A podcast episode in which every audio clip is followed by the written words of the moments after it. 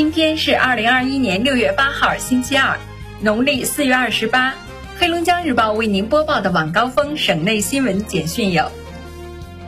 五号十二时七分，龙煤矿业集团鸡西矿业公司迪道盛和煤矿发生煤与瓦斯突出事故，当时在井下作业的八名矿工处于失联状态。事故发生后，鸡西矿业公司立即启动应急预案，抢险救援。井下救援人员分成两大班，每班分成四个组，挖货小组每十五分钟一轮换，以歇人不歇锹的劲头，奋尽全力打开一条生命通道。六号二十时十分，八名矿工全部升井，救援工作结束。目前，八名获救矿工生命体征正常。三十二小时紧急救援，创造了矿山救援的奇迹。有一种凉爽叫黑龙江的夏天。黑龙江夏季平均气温二十摄氏度左右，湿度适中，被公认为消夏纳凉、休闲度假、养生养老的避暑胜地。这里不仅有闻名中外的哈尔滨中央大街。还有形成于约两亿年前花岗岩地貌上的镜坡大峡谷，更有极具异域风情的黑河中俄民族风情园。今夏，省文旅厅以“你的北方，清凉龙江”为主题，推出夏季八大主题产品，其中避暑主题共推荐四十五个避暑休闲地，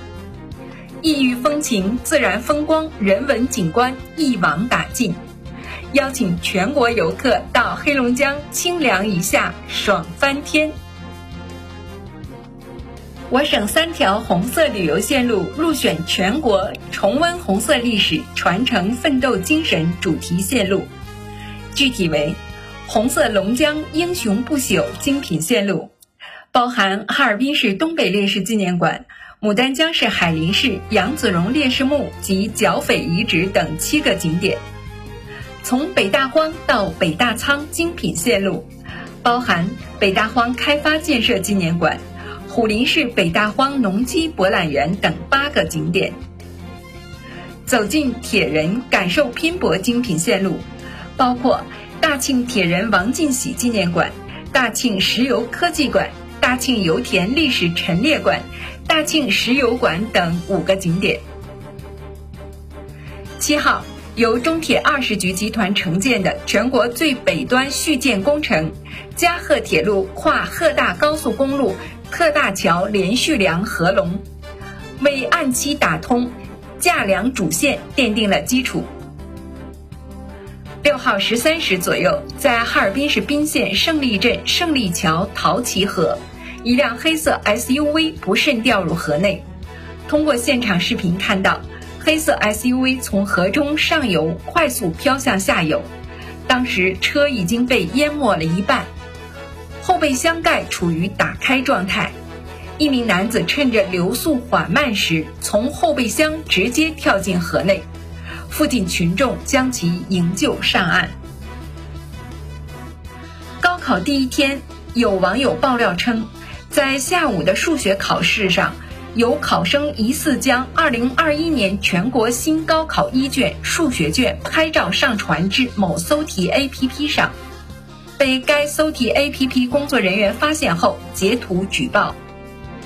今天，湖北武汉黄坡教育发布关于考生吴某某舞弊处理意见的通报，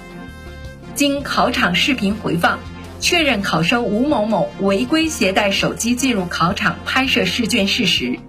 监考人员存在入场安检和监考失职问题。根据目前调查情况，已停止当事监考人员此次高考监考资格，对相关人员失职行为，由区纪检监察机关进一步调查处理。根据《国家教育考试违规处理办法》，对违规考生作出给予取消此次考试资格，其所报名参加考试的各阶段。各科成绩无效的处理，并根据后续调查结果作出进一步处理。